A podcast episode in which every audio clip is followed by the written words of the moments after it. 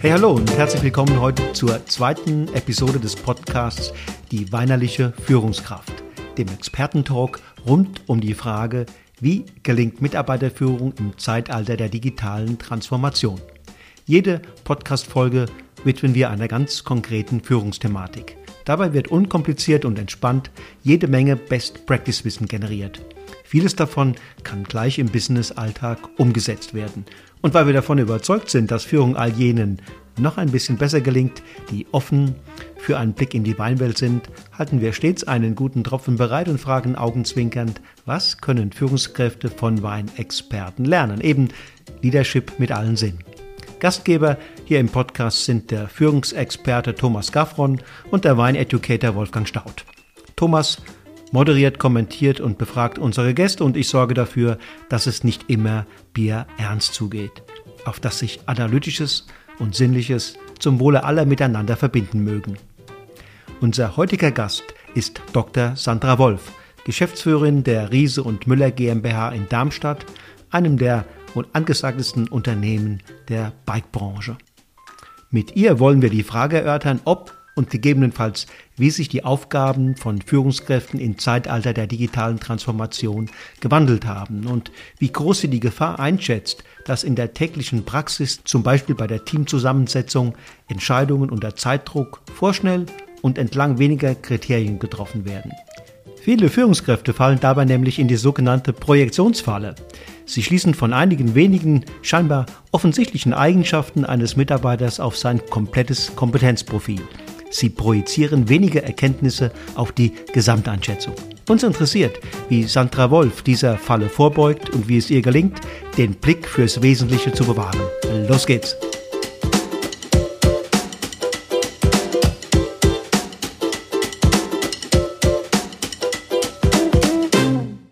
Also dann, sehr zum Wohl. Zum Wohl. Zum Wohl.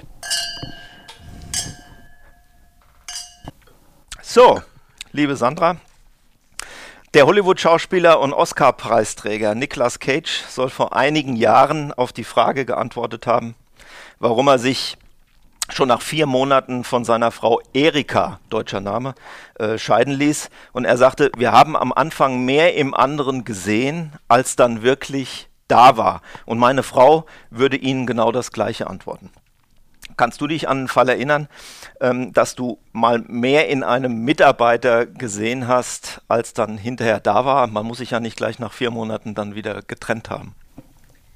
Ja, natürlich. Also ich denke, im Laufe eines Berufslebens, wenn man eben auch mit der Auswahl von Mitarbeitenden zu tun hat, dann passiert einem das auf jeden Fall. Also ich kann mir nicht vorstellen, dass es Menschen gibt, die das anders beurteilen würden. Mhm. Wie war das? Hast du da ein spontanes Beispiel in Erinnerung? Also natürlich gar nicht namensscharf, aber wo du gesagt hast, da ist es mir nach wenigen Wochen wie Schuppen äh, auf, aus den Augen gefallen sozusagen. Ja, also eigentlich erinnere ich mich noch ganz gut ähm, daran. Das war eine Person, die auch in den Gesprächen davor sehr viel und sehr gut geredet hat, was einem ja dann dazu bringt, zu denken, dass die Umsetzung genauso gut ist. Aber so nach einem Jahr wurde eben immer noch geredet und die Umsetzung hat eben gefehlt. Und dann ist eigentlich genau das passiert, dass man etwas gesehen hat, was irgendwie dann nicht eingetreten ist. Und ähm, dann war dann auch klar, dass das eigentlich nicht für uns passt. Okay würdest du sagen, in Erinnerung an ein Vorstellungsgespräch, was wahrscheinlich stattgefunden hat oder mehrere, dass ihr euch relativ schnell dann auch eine positive Meinung gebildet habt? Oder war das so, dass ihr am Anfang nicht ganz sicher wart und am Ende hat es dann doch den Zuschlag gegeben? Also es ist schon eine Weile her, so genau erinnere ich mich nicht mehr dran, wie genau zu der Verlauf war, aber das mhm. ist ja so ein typisches Muster eigentlich, dass man ähm, vielleicht auch persönlich immer so ein bisschen auf, wenn man auf jemanden in Anführungszeichen hereinfällt, ist es vielleicht dasselbe Muster, das einem erstmal begeistert, weil man vielleicht in so einem Gespräch sich auch gut versteht äh, und irgendwie dieselben Themen hat. Aber in so einem Unternehmensalltag geht es halt immer auch darum, dass die Dinge umgesetzt werden. Und wenn man sich so ein Gespräch dann äh, retrospektiv nochmal vor Augen führt, ich glaube, dann kann man eben auch Dinge später erkennen, die man in dem Gespräch schon hätte erkennen können.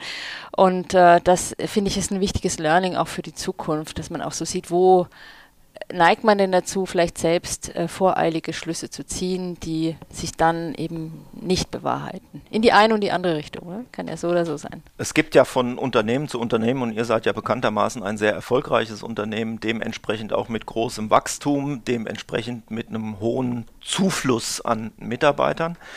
Ähm, da gibt es ja nicht richtig und falsch, aber es gibt verschiedene Philosophien in Unternehmen. Kannst du drei, vier Sätze dazu sagen, wie ihr das im Hause macht, ähm, ohne dass da irgendwelche Firmengeheimnisse ausgeplaudert werden? Wenn sich jemand bewirbt als Führungskraft für eine in Anführungszeichen etwas herausgehobenere Position, ähm, macht ihr das mit individuellen Gesprächen? Andere Unternehmen schicken die durch zig Assessment Center. Da, gibt es wirklich nicht richtig und falsch.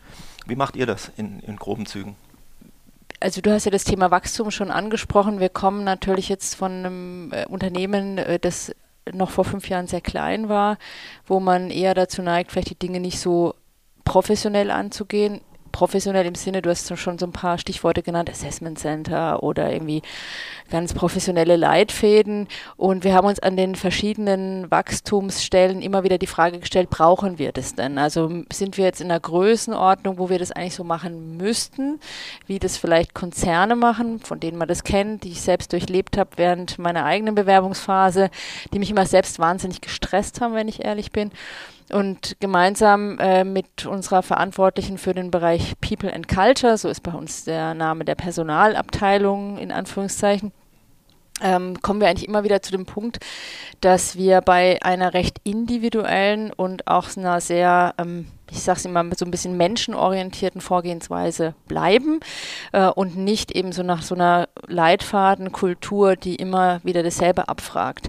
Und das bedeutet aber, dass wir uns viel, viel mehr Zeit nehmen müssen für die Auswahl der Führungskräfte, aber auch für die Auswahl jedes einzelnen Mitarbeitenden.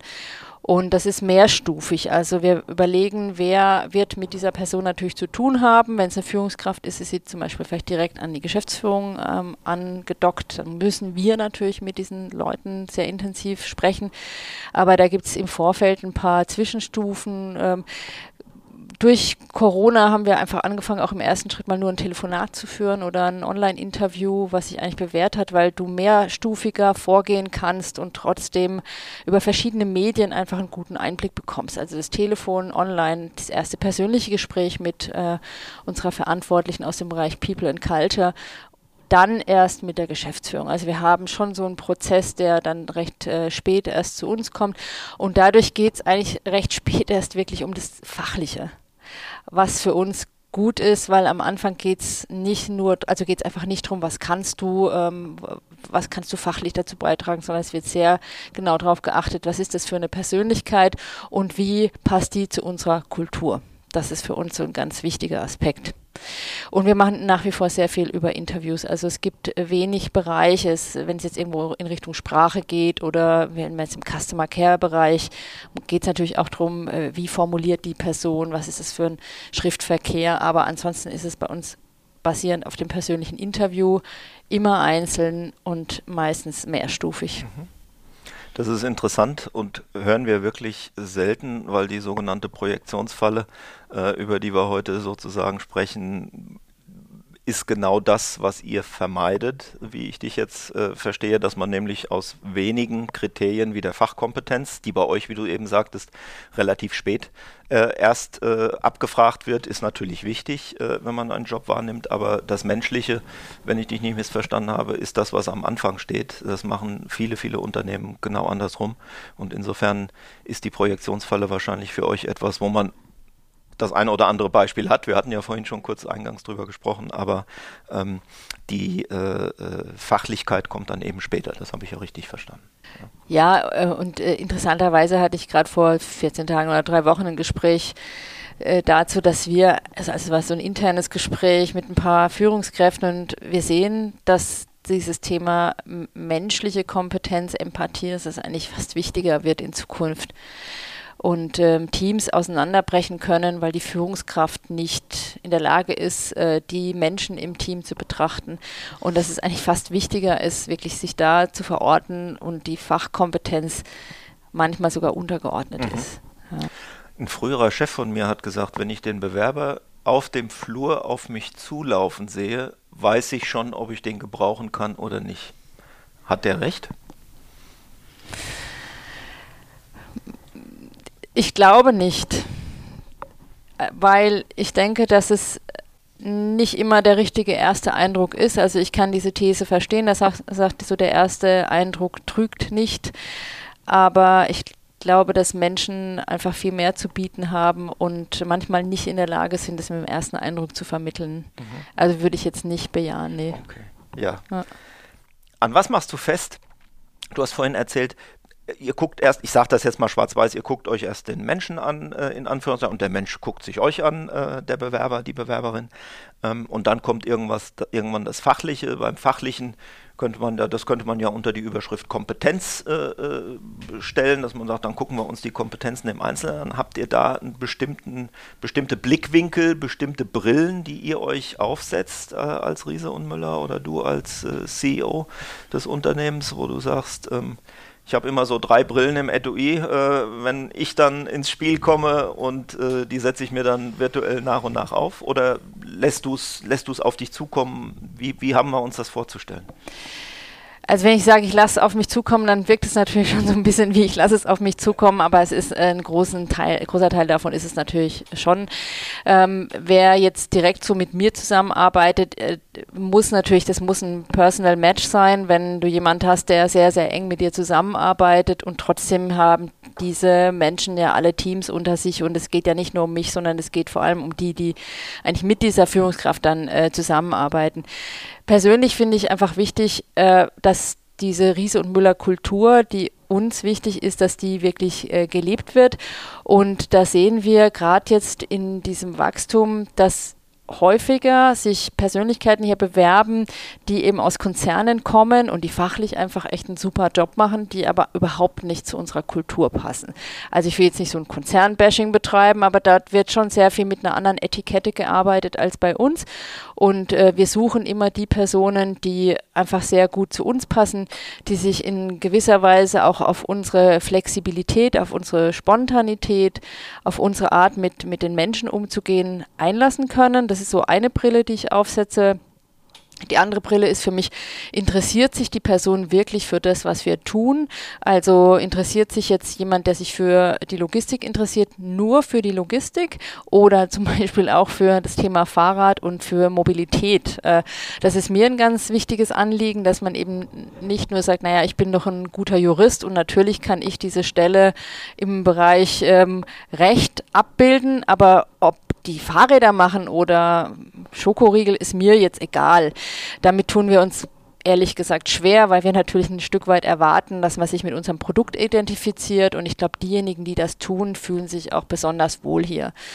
Und ähm, am Ende glaube ich, dass ich mittlerweile mit meiner Erfahrung auch eine sehr hohe Menschenkenntnis habe und ich setze immer die Brille der Menschenkenntnis auf. Und das ist weniger so meine eigene Meinung, sondern einfach zu gucken, wird sich die Person auch bei uns wohlfühlen? Also kann und, und können wir uns mit dieser Person wohlfühlen, was wird die wohl mitbringen und äh, wie wird sie sich hier einleben? Also das sind vielleicht die drei Brillen, von denen du jetzt gesprochen hast.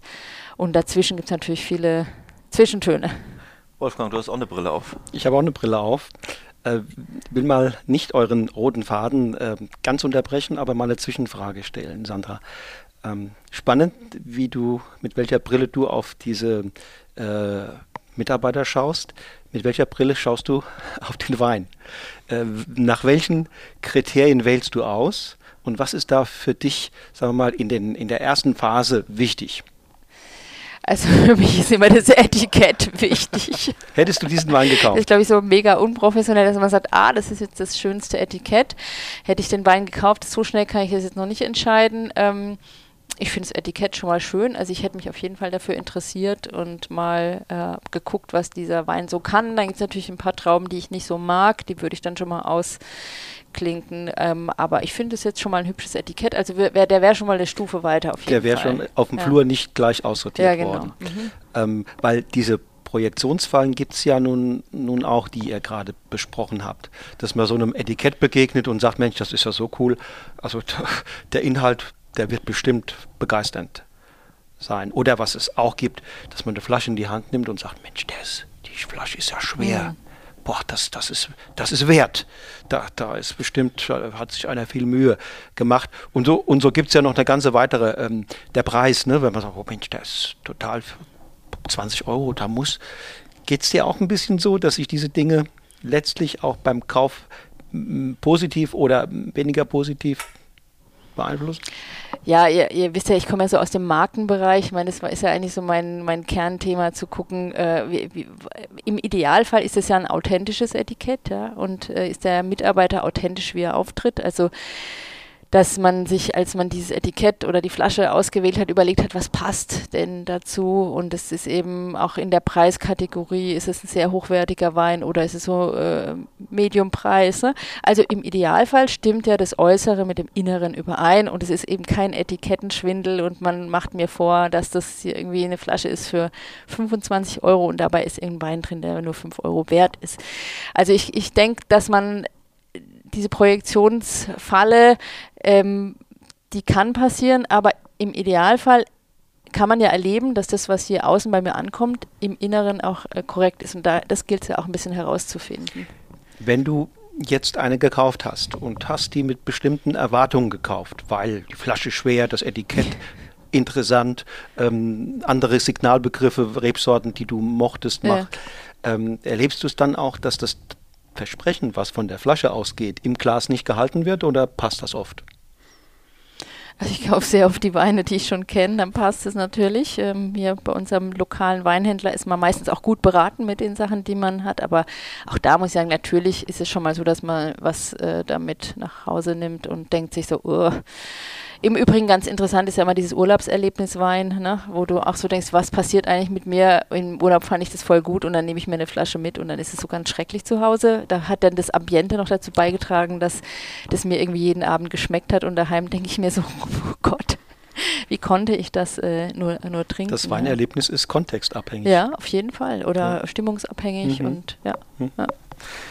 Ich greife gerne das Thema Kontext und insbesondere Kompetenz nochmal auf. Sandra, du hast vorhin gesagt, mit Blick auf den Konzern, ganz wertfrei.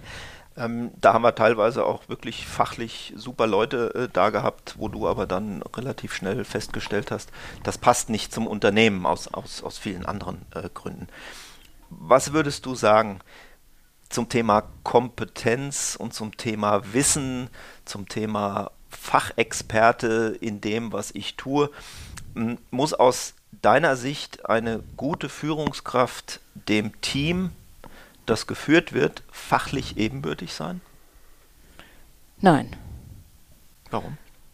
Ja, dann wäre ich ja gar keine gute Führungskraft. Also ich meine, ich habe jetzt mit meinen beiden Kollegen zusammen haben wir hier, äh, glaube ich, aktuell 24 Abteilungsleiter und Abteilungsleiterinnen und darunter fast mittlerweile 1000 Mitarbeitende. Und wenn ich jetzt selbst von mir selbst denken würde, ich bin ja die Beste am Spielfeld, das wäre, glaube ich, eine sehr fatale Denkweise. Die meisten Themen ähm, kann ich in der Tiefe nicht bearbeiten. Ich würde mal sagen, sogar die wenigsten ähm, kann ich fachlich in der Kompetenz bearbeiten, wie sie jetzt meine Abteilungsleiterinnen oder Abteilungsleiter machen können. Also das stimmt für die nächste Führungsebene genauso. Also äh, und wer das denkt, das ist, glaube ich, eine, also was, mich, was ist tatsächlich nicht richtig. Ein Zitat, wie stehst du dazu, was man immer wieder hört und immer wieder äh, liest? Ja, pff, mein Chef hat keine Ahnung von dem Thema. Das will man ja auch nicht hören als Chef. Ja, das stimmt, aber das ist ja immer eine Frage der Perspektive. Also natürlich, äh, du hast ja auch immer selber so Schubladen. Jeder Mitarbeiter denkt natürlich auch, der Chef und die Chefin ist, ja. Also du, du kommst ja hier mit so einem gewissen Framing an. Und ich glaube, das, das ist das, was dieses Zitat vermutlich auch ist. Also du bist irgendwie unzufrieden und dann machst du das an der Fachkompetenz fest. Also es funktioniert wahrscheinlich genauso umgekehrt. Weil du aber eigentlich vielleicht unzufrieden bist, äh, der sieht dich nicht, der wertschätzt dich nicht, der gibt dir nicht genug Impulse, der macht dies nicht und dann sagst du, ja, der hat ja gar keine Ahnung, ja. Ähm, insofern, weiß nicht, ob ich die Frage jetzt beantwortet habe, aber das ist ein schwieriges Zitat, das sicherlich oft kommt, ja. ja Kann also ich mir gut vorstellen. Frage komplett beantwortet und leitet mich gleich zum Thema Motivation über. Also wenn man wirklich in Stereotypen Bilder zeichnet, dann kann man sicherlich äh, ähm, auch empirisch basiert sagen, der Zufriedenheitsgrad über alle Unternehmen dieser Welt, über alle Mitarbeiter dieser Welt ist tendenziell eher abnehmend als zunehmend. Es gibt viele Unternehmen, die genau das Gegenteil beweisen ist tendenziell aber eher abnehmend, was daran liegt, dass die äh, Umfeldbedingungen viel diffiziler werden, dass das Wissen, was ich gestern hatte und mich ausgezeichnet hat, morgen gar nichts mehr gilt. Das heißt, es wird in Anführungszeichen und sehr platt gesprochen ungemütlicher für bestimmte Charaktere umso mehr. Viele Führungskräfte führen unter dem, bei dem Thema Motivation, na, aber immer noch nach dem Motto, wenn ich gut bezahle, sind die Mitarbeiter, Mitarbeiter auf Dauer auch motiviert, nach dem Motto, nur Bares ist Wahres und wenn die Finanzen stimmen, also dann kann ich also vom Mitarbeiter auch alles verlangen. Wie siehst du das? Also das Thema Finanzen finde ich selbst ein schwieriges Thema, ähm, weil ich auf der einen Seite denke, dass Zufriedenheit irgendwo einen Preis hat. Also geht man da gern hin, weil ähm, es reicht äh, für ein gutes Leben und viele vergleichen sich auch, ähm, schauen natürlich diverse Rankings an, was man im Rhein-Main-Gebiet für den und den Job bekommt. Also der Preis, den man an sich selber macht, ich glaube, der ist wichtig und je unmotivierter du bist, desto wichtiger ist es. Ich, äh, also ich glaube, die Messlatte, ab wann das Gehalt keine Rolle mehr spielt für die Zufriedenheit, die ist recht hoch. Also ich glaube, dass du, du, dich da schon in einem höheren Bereich bewegst und sagst, also jetzt ist es mir nicht mehr so wichtig. Also das ist nur so ein Gefühl. Ich finde es auch wichtig, dass man das Gefühl hat, ich gehe dahin und ich, es ist eine gewisse Form von Wertschätzung. Das ist das, was ich jetzt im Alltag zumindest erlebe. Auf der anderen Seite ist es aber so, wenn du dich nicht wertgeschätzt fühlst, und das ist ja ein Wort, das häufig kommt, ähm, nicht wertgeschätzt, nicht gesehen, dann ähm, spielt das Geld wiederum keine Rolle. Also dann kannst du noch so viel verdienen und dann ist es dir, oder so, noch so wenig, ja, dann, ähm, dann ist man, glaube ich, unzufrieden. Trotzdem ist es einfach ein, ein, wichtiger Aspekt, der ja auch immer medial auch immer mehr gespielt wird ähm, und eben durch Vergleichsportale und äh, der Mensch vergleicht sich einfach sehr gern und die Zufriedenheit, die wirklich innere Zufriedenheit, die wird halt häufig durch ähm, externe Vergleiche so ein bisschen mhm. zunichte gemacht. Also ja. Würdest du sagen, dass Mitarbeitermotivation, wenn ich richtig informiert bin, korrigiere mich, ähm, wollt ihr bis 2025 der nachhaltigste äh, E-Bike-Hersteller oder Bike-Hersteller insgesamt werden? Das ist ja eine Vision, das ist ein, ein, Leitbild, das sozusagen jenseits der täglichen Aufgaben und Herausforderungen auch so ein Stück weit Fixstern für das ganze Unternehmen und insbesondere für die Mitarbeiter natürlich äh, sein kann. Würdest du sagen, würdest du so weit gehen, das hat merklich für die Unternehmensleitung motivatorische Wirkung auf die Mitarbeiter, neben Bezahlung, neben Anerkennung, dass man auch den Sinn des täglichen Arbeitens ein Stück weit aus Unternehmenssicht greifen kann? Ja, also wir bekommen natürlich auch viele Bewerbungen mittlerweile von äh, Menschen, die sagen, dass ich habe bisher im Bankenbereich gearbeitet, ich möchte aber mehr für die Zukunft des Planeten tun und ich sehe hier einfach einen, Ort, wo ich das tun kann. Also auf jeden Fall hat es dazu beigetragen, dass wir auch mehr Außenwahrnehmung bekommen und dadurch auch mehr Bewerbungen, wobei das gerade ein schwieriges Thema in allen Bereichen ist. Ähm, was ich viel mehr selbst so erlebe, ist, äh, dass ich echt stolz bin auf die Kultur, die wir haben. Und wir hatten ja letzte Woche in Darmstadt unseren Stadtlauf. Da waren 105 Mitarbeitende von uns am Start ähm, aus über äh, 25 Nationen. Und da muss ich wirklich sagen, ich bin jetzt selbst nicht mitgelaufen, aber ich habe die angefeuert. Da ist, bin ich echt emotional geworden, weil ich habe einfach gesehen, ähm, wir reden so oft über eben Führungskräfte, aber diese Kultur hier und diese, diese Vielfalt und auch das, was das mit den Menschen macht, das ist, glaube ich, motivierend, wenn man das mag. Also wenn man sich selber nicht in so Schubladen stecken möchte und auch nicht so auf dem klassischen Karrierepfad ist zu sehen, was wir hier auch einfach insgesamt als Team und übergreifend äh, leisten können und was es dann für eine Atmosphäre bewirkt. Also ich war wirklich gerührt, als ich diese 105 ähm, Menschen in jeglicher ähm, Art und, und mit einer Freude da habe laufen sehen, äh, dann, dann war ich wirklich begeistert. Ich glaube, das macht uns noch viel mehr aus. Und dann ist es egal, ob wir jetzt nachhaltig sind. Und das, das ist natürlich für, für manche ein Anziehungspunkt, aber ähm, diese Kultur zu erleben. Und das ist natürlich ein Punkt, wo wir dann gucken,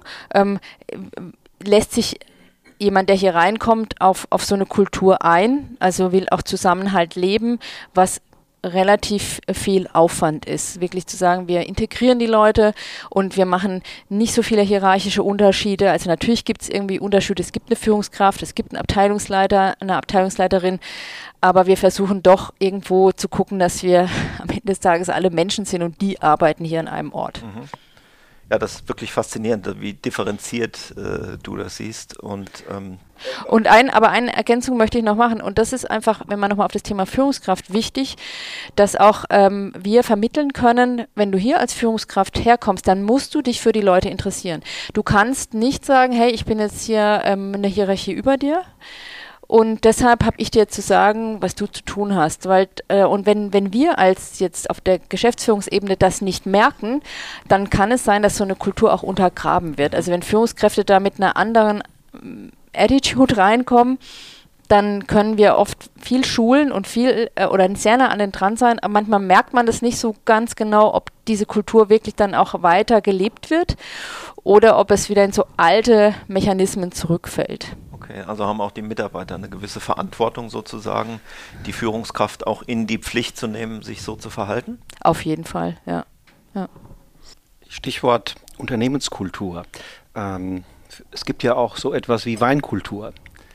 Und ähm, Weinkultur äh, wird für immer mehr auch Verbraucher wichtig, die zu sehen, sozusagen auf der Seite der Produzenten. Also wer wer heute für sich sagen kann als Winzer, ich wertschätze die Natur, ich ähm, arbeite nachhaltig, ich ähm, kümmere mich im Prozess auch des, der, der Weinwerdung um möglichst wenig Chemieeinsatz, um die Reduzierung von Technik. Ich äh, habe sozusagen einen Draht wiederum auch zu den alten handwerklichen Methoden. Ähm, das wird für immer mehr Konsumenten, es ist noch eine Nische zugegebenerweise, aber es wird von immer mehr Konsumenten wird das wichtig und die nehmen dann auch in Kauf, ähm, dass da geschmacklich neue hm. Wege gegangen werden. Also wir haben ja hier so einen Wein, der genau das äh, verkörpert. Allein schon diese trübe Farbe. Äh, das ist ein Wein, der ohne Schwefel, ohne Filter, ohne und so weiter und so fort, äh, so sozusagen ganz echt in Reinkultur hergestellt worden ist. Und ähm, das wenn man, wir hatten letztens so eine Veranstaltung, wenn man solchen Weinen das erste Mal begegnet, kann das erschrecken. Aber auf der anderen Seite sind genau das möglicherweise Produkte, die ganz bestimmte Menschen anziehen, so wie eure Firmenkultur ganz bestimmte Menschen anziehen. Und insofern ist es da wichtig, glaube ich, auch nach außen, dass man Flagge zeigt und dass man sich zu erkennen gibt mhm. mit den Werten, mit denen man unterwegs ist. Und ähm, insofern ist es nur eine Parallele, die ich gerade, die mir gerade aufgefallen ist. Ja, das finde ich einen interessanten Punkt, weil ich war zum Beispiel neulich in einem Restaurant und da gab es auch nur Naturweine und da musste ich mich auch echt äh, ein bisschen umstellen, weil äh, ja, also nicht alles hat mir sofort geschmeckt und äh, ähm, die Farbe ist manchmal so ein bisschen eigenartig, dass man sich so denkt, ah, na, ist immer wieder beim optischen, ich kenne das irgendwie anders und anders hat irgendwie vielleicht besser geschmeckt oder so. Also das fand ich ein interessantes äh, Erlebnis auf jeden Fall. Aber ich finde es nochmal interessant, was du sagst, ähm, Flagge zu zeigen äh, und, und vielleicht auch die Dinge anders zu machen. Ich hatte das ja vorhin auch schon angesprochen, dass wir immer wieder so an dem Punkt sind, wo wir überlegen, naja, müssen wir das jetzt eigentlich so machen, wie man das von uns erwartet. Ne? Ein, Beispiel ist ähm, Karriereplanung und Titel. Und äh, dann hatten wir so vor zwei, drei Jahren mal so einen massiven Druck gefühlt, vielleicht auch nur, dass wir eben das so äh, wirklich, du bist dann zwei Jahre dabei und dann wirst du der Senior, ne? Also so, ne, wo ist denn euer Karriereplan? Die Frage kam sehr, sehr oft auch von Bewerberinnen und Bewerbern. Und wo ist denn euer Programm für Weiterbildungen? Also wo kann ich denn da durchblättern und ne, so, so was man so eigentlich erwartet. Und auch da äh, sind wir dann mal so kurz abgebogen und haben gedacht, ja, genau so müssen wir das jetzt machen. Also die erwarten das halt, nach zwei Jahren bist du Senior und dann wirst du äh, definitiv irgendwann nach drei, äh, drei, fünf oder sieben Jahren Führungskraft. Und uns dann aber wieder besonnen und gesagt, eigentlich passt das überhaupt nicht zu uns, sondern ähm, wir sind dann einen recht mühsamen Weg gegangen, ein Weiterbildungsprogramm auszuarbeiten, das auch sehr stark auf die Eigenverantwortung und auf die eigene Entwicklung des, des Mitarbeitenden geht. Und was wir merken, ist, dass wir jetzt was ein, ein wirklich tolles Programm haben, aber das viel, viel mühsamer ist, also für alle, für, für, die Führungskräfte, für uns in der Entwicklung, für den Mitarbeitenden, weil man, er muss echt viel, viel mehr einkippen und auch in der Erklärung, also in den Bewerbungsgesprächen zu erklären, nee, hier ist nicht der Katalog und wir wissen nicht, ob du in zwei Jahren äh, Führungsposition einnimmst, sondern hier ist der Weg und den gehen wir gemeinsam und wir wissen auch noch nicht genau, wo der hinführt. Mhm. Ähm, aber das ist äh, eigentlich so ein Beispiel, immer wieder auch zu sagen, wo wo gehören wir denn hin? Und das ist eben in unserer, also da spreche ich wirklich von Größe, oft das Thema, was man vermeintlich so geframed von anderen kennt. Ja? Und das immer wieder zu hinterfragen, zu sagen, nee, das sind wir nicht oder doch, das sind wir jetzt, das ist schon ein, ein sehr ähm, anspruchsvoller Job. Immanuel Kant hat ja mal diese schöne äh, Gegenüberstellung gemacht, das Ding an sich und das Ding für mich. Ähm, und das steckt im Grunde genommen da drin. Ähm, manche Dinge sind an sich ganz okay, passend für viele, für, für viele Firmenkulturen möglicherweise, aber die müssen nicht für mich, für meine Firmenkultur passen. Und deswegen, das ist immer beim Wein ganz oft. Weine kriegen hohe Kritiken, beste Bewertungen, kosten viel Geld etc., werden gehypt. Aber für mich muss ich beurteilen, ob der Wein zu mir, zu meinen Werten, zu meinem, auch zu meinem Geschmack hm. passt. Und, das, und diese Transferleistung ist wichtig. Und ich werde enttäuscht, wenn ich sie nicht mache. Also wenn ich quasi unkritisch das übernehme, also insofern wieder Projektionsfalle, dann sage, ja, der hat schon tolle Kritiken, das wird schon passen. Und dann wird es, wenn ich Glück habe und kann mich selbst veräppeln, wird es so zu einer selbstfulfilling prophecy. Dann habe ich mich selbst veräppelt, weil ich sage, das muss einfach, das darf gar nicht schief gehen, ja. Ja. Verstehst, was ich meine? Ja, ja aber das, da, das ist ja das typische, die, die, diese Bauchentscheidungsfalle auch, ne? dass man sich eigentlich für was entscheidet. Man weiß genau, das ist nichts für mich, aber die Kritiken haben eigentlich was ganz anderes gesagt. Also es, man ertappt sich ja selber, ne? Ich liest ein Buch und denkst dir, oh Gott, wie schrecklich.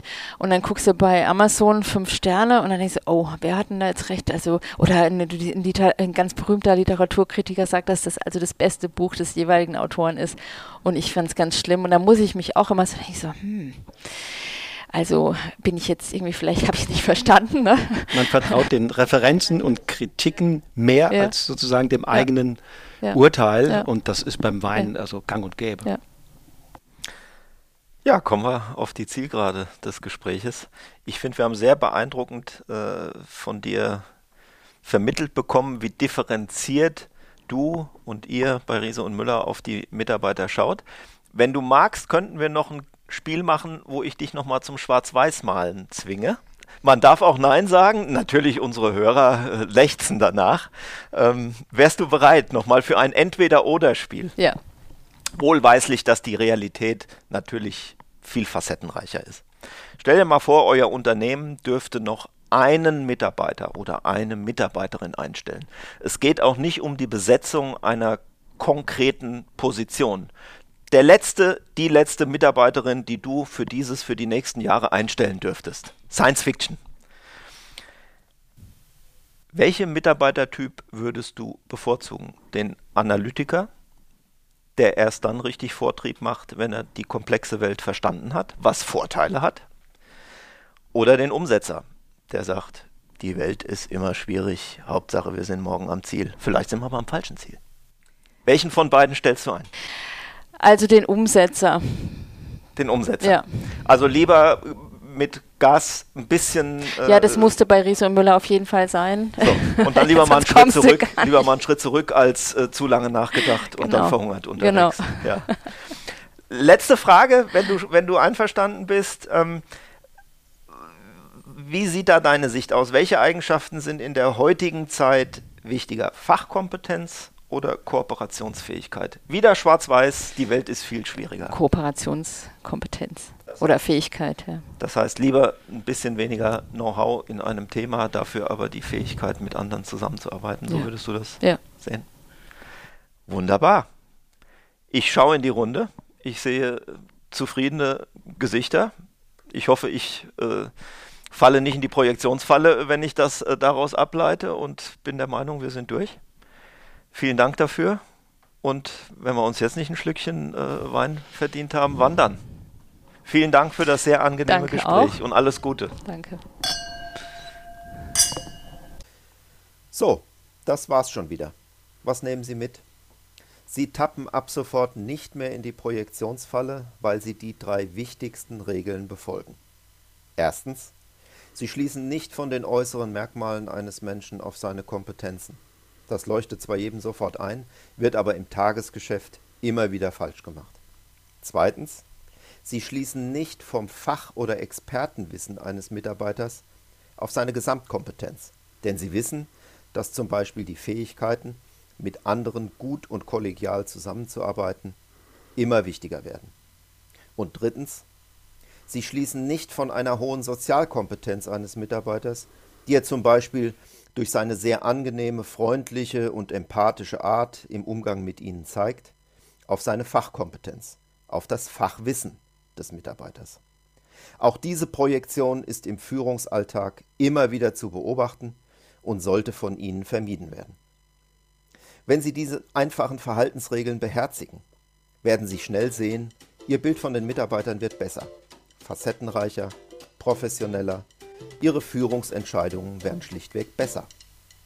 Viel Erfolg beim Erkennen und Umgehen der Projektionsfalle wünschen Ihnen Ihr Wolfgang Staudt und Thomas Gaffron.